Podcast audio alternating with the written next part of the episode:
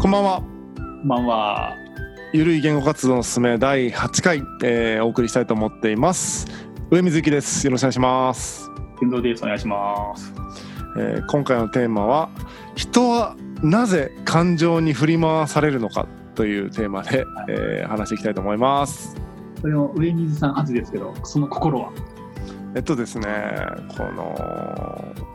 いろんな意思決定とかをしていかないといけない中でそれは別に何会社のとかそういうことではなくて例えば家庭でもね例えば子育てがとかあるわけじゃないですか皆さん。とか友達となんか遊びに行く遊びに行くっていうかなんかかなんかサークル活動をしてますっていう時にも何か意思決定とかしないといけないっていう中で事実とか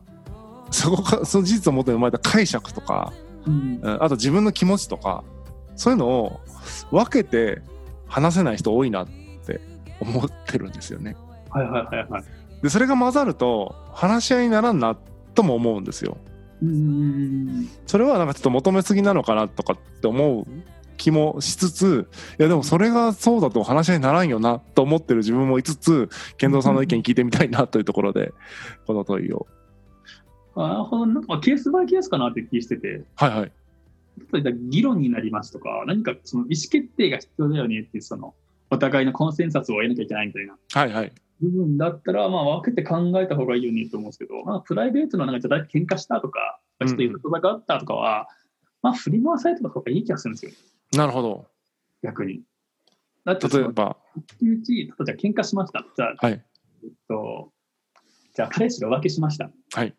で、彼氏が浮気したら怒るじゃないですか、彼女。うんうんうん。浮気したんだってなってて、結局多分でもね、彼氏がじゃあその、じゃあ浮気じゃないんだよって言っても、浮気だよって言っても多分別れると思うんですよ。はいはいはい。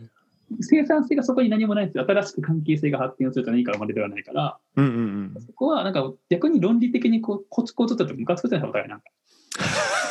そこはあんまり感情とバーって付き合って何も生まないんだし、どうせ。論論理の話してもね。うんうんまあ、パーってぶつけ合っていいと思うけど、ただじゃあ何か決めますと。はい会社の何か決めますっていう時に、私はこう思うとか、あと女性の立場から言うと、ってデータも何もない段階で言ってる人とかだと、はい。話が進まないじゃないですか。で、何も生ままあない。まあ、すまないですね。でもそこの目的は何かを生み出すことじゃないですか。はい。だから生み出す場面ではきちんとエビデンスはっきりして論理的に喋った方がいいよね。感情入れるなよっていうのが正しいと思う。うんうんうんでだからね、結局その、まあ、なんていうのか、フォーマルかフォーマルじゃないかでか分ければいいじゃないですか。なんかか感情を入れるかどうか。なるほどね。いや、うん今ね、す僕発見がありました。うんやっぱね、サイコパスですよ。誰が僕が僕が、僕が、僕が。ああいや、その今、ケノさんはやっぱ分けれてるじゃないですか。その生み出す時のコミュニケーションと、そうでない何かこう、なんだろうな、人との付き合いってあるよね、みたいな。うん。僕は生み出すコミュニケーション以外コミュニケーションする気はないんですよ。はいはいはいはい、はい。多分そ。こに全てがあるなって思った。 いや、なんかそれに限ると思うんですよね、なんかね。うん。なまあ、る俺ほどな。もね、感情に、まあ、こうやって喋るときって、例えば、じゃあ今って議論をするわけじゃないですか。はいはいはい。はい。そういうときって、なんとなくの感想で喋らないんですよね。なんとなくそのデータがこういうのありますよって喋るとするやつなうんですけんうど、んうんなんで喧嘩するときとそういう感じになって、でも結構感情に振り回されるんですよ。うん。なるほど。で、最近だと、なんかその、俺が卒業制作するにあたって協力してくださいっていうお願いした人がいて、はい。いやいや、なんかあのデータ預けられませんって言われたんですけど、その人ネットに上げてるんですよ。うん。で、それって嘘じゃんって俺思った んですよ。で、嘘ついてる人とこれ以上なんか付き合えないなとか思って、で、嫌になっ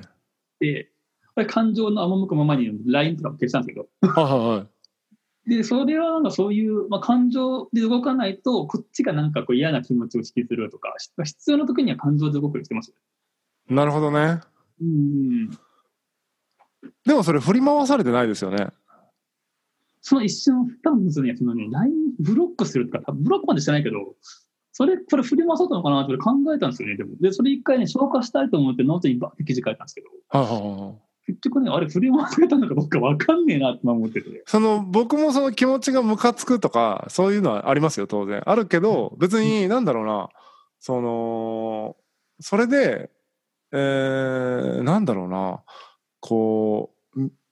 何か問題が起こってるのかっていうなんか一緒に何かを決めるとかじゃないじゃないですかそうやって単純に 1, 対1の人間関係の中で、まあ、トラブルなのか分かんないけど自分の中でちょっとこれはトラブルだなっていうのが発生して自分の中で解決しましたって話でしょ、そうそうそうそうそう。別に一緒に解決しなきゃいけないようなテーマじゃないじゃないですか相手と。ワンチャンないとないけどね。でもね、うんまず相手の人も聞きさえせずに、なんかこの、あこう振り回されていくことが多分ストレスになるのと、この人の関係を今切った方が将来的に楽だよねってどっちかなと思ったら切った方が楽だよねっていう。うんストレスがペンギンめっちゃめっちゃ考えてるじゃないですか。一瞬考え、その考えの、それって論理じゃないんですよ。そうお感情なんですよね。頭使ってないけど、心の赴くままにみたいな感じだから。ううんうんうんじゃあそれあれですか時間が経ったら気が変わるかもみたいな感じなんですか変わらないかもしれないですね、経験上。 なんかね、いや、俺一一回の嫌になったら本当ずっと嫌なんですよ。へえ。なんかね、人間関係ってその時間によって質が変わるんですよね。はははその例えば、じゃあ中学校の時の友達とはい。やってますよ。じゃあ大人になっても付き合いがありますっていう中で、だんだんとあこの人とちょっと考え方が違うなとか、なんかちょっと合わないなって出てくるじゃないですか。はい。多くの人って惰性で付き合うんですよ。だって長年付き合ってる、でも、俺それをね、切ったんですよ、一回。はい。あったかっていうのは理由だけど。うん。で、それまでの友達だったけど、まあ、切ったんですよ。すっごい楽になったんですよね。いやーそれは同感同感します。僕もそのスタイルスタンスなんで。だから、だからね、なんか結局ずっとそのスタンスで言ってて、なんかあんま人間関係ってその、まあ、長く付き合ってるからいい状態でずっとできるわけじゃないよね、ってういんううんうんのがあったので、まあ、それはある程度でも、ね、ロジックで説明できないじゃないですか。その人間関係の時間と質ってこんな相関がありますってデータが出てるわけじゃないから、うん。ああそうですね。まあ、それは感情なので、まあ、感情に触れ回されてるな、それは思うんですよね。うんえなんかえっとままさにそうですね言われてみればその1対1というかその自分がどうその人と接するかみたいなところはなんか気持ち一つでいいのかなって今思ったんですけどやっぱりそのさっき言ったなんかプロジェクトをやるとかまあいえっとね子育てとかもプロジェクトに近いと思うんですよねうん、どっちかといえば、うんっていう時とかの意思決定とかを気持ちだけでやなんかやっちゃうと気持ちだけじゃないな気持ちがかなり強めに出ちゃうと議論にならないじゃないですかそれこそ。うんうんえっと、最近あの気づいたのは気づいたっていうかその考えてて思ったのはその事実ってそのあれじゃないですかそのどっから見ても事実じゃないですか。うんうん。うん、そうそうそうそう。うん、で気持ちってその人の内側にしかないから話し合いの対象にならないんですよね。うんうんうんうん例えば僕が例えば今、えーお腹が空いてますってもし言った時にそれを健三さんが「いやちょっとそのお腹が空いてるってちょっと違うんじゃないですか」とか言われてもちょっと意味わかんないじゃないですか。うんうんうん。うん、っていうことになっちゃうから、その、あ話し合いの対象にならないんですよね、気持ちって。で、だったら解釈のとこだけなんですよね、いじれるのって。うんうん で、その解釈を、事実をこういうふうに見ればこういう解釈できるよね、とかいう感じで、ひねり、なんかね、出すのが議論かなと僕は思ってるんですけど、で、そこに付随して気持ちは動いているっていうのはいいけど、それは付随して動いてるだけであって、別に、事実の周りをこう解釈が動いてるとかいう話だと僕は思ってるから、なんか気持ちメインに出された時に、もうなんか、何イエスかノーで答えろって言ってんのみたいな感じになっちゃうんですよね。うん。わかりますね。いや、なんかね、その解釈の時に、まあ、解釈、なんていう、まあ、こういうデータがあるからこうですって言う言える人はいいと思うんですけど、はい。私はって言われると、はーってなるんです よ。私らは知りません。なんか、ビビみたいなのちゃんと出してくださいっていう。なんかそういう気がするんですよね。だから、なんかね、私はっていう人を信用しないんですよね、俺が。なんかこう、場で。なるほどね。そうねなんかこうこうこういう理由でこうですってでもそれって日本のね教育も悪いと思うんですよね俺いやー、それはありますよね。うん。なんか、必ずしも、その、別にデータとか研究結果じゃなかったとしても、事例引っ張ってくるとかでもいいわけじゃないですか。何の根拠もないっていうことが、やっぱり、なんだろうな。とか、その根拠が自分の一体験だったりとかね。うんうんうんうん。そういう、ちょっと、いや、ちょっとそれ、それあなたの体験じゃん、みたいな、なっちゃうと、きついですよね。それが100回続きましただったらああなるほうどなるほどん。 1回だけでうんっていう気がするんですけどねうんそれはありますありますだから結局ねそうなんですよねなんか分けれない人多いんですよねそうだからねそこをだからこのテーマなんですよなんで分けれないのかなっていうなんでさ頭悪いんですよだから 頭が悪いのか頭が悪いのか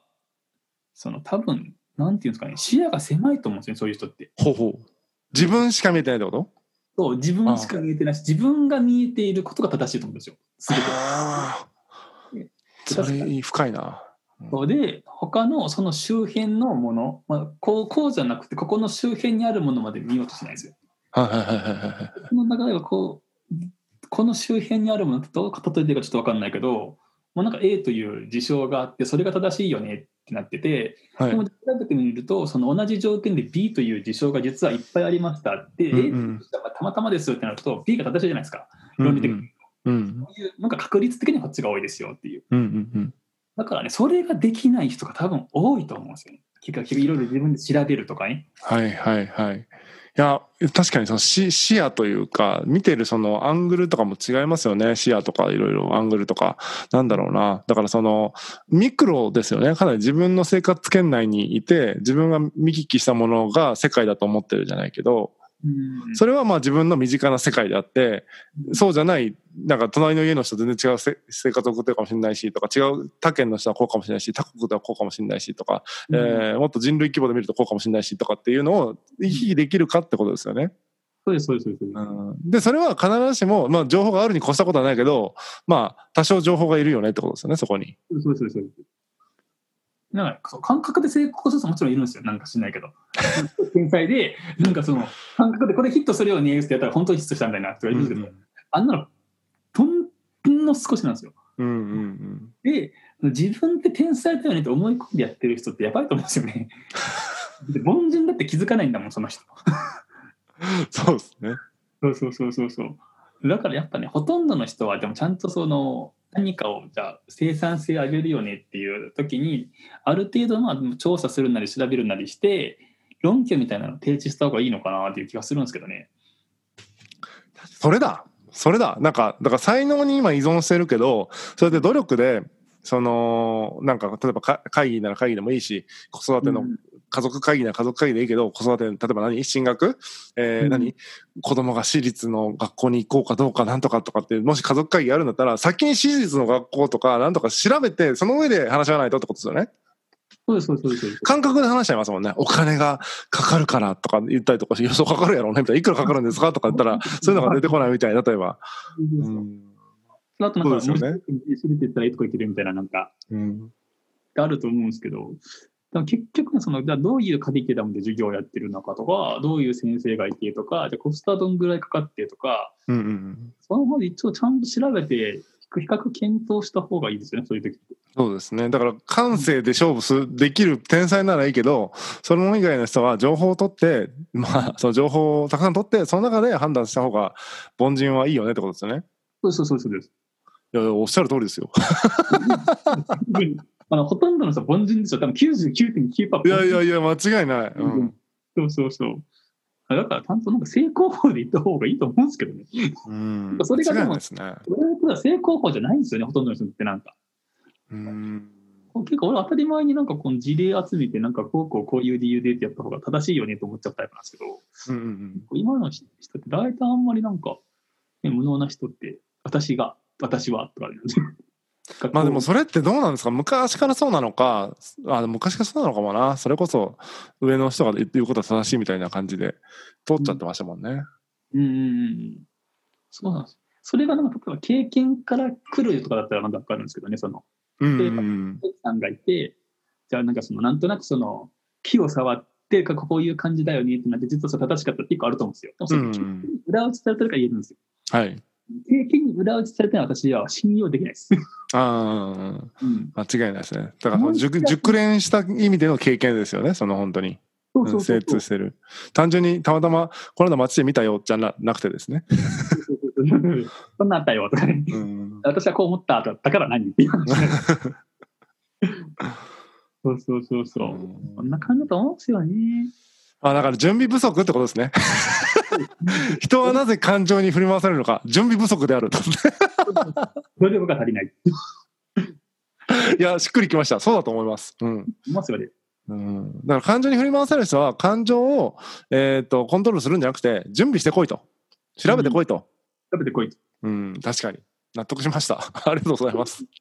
生む場所ではね、生み出す場所ではね、そうしたことを、そうですね、生み出す場所では生み出す準備をしてから臨みましょうということで、はい。まあ、会社のやつとかはね、まあ、当然のようにやると思うんですけど、家庭の会議とか、そういうのってマジで感情で話してる人多いと思うんで、ぜひちょっとこれ参考にしてね、えー準備して家庭の会議に臨んでいただけるといいかなと思います。思います。はい。じゃあ、本日は以上です。さようなら。バイバイ。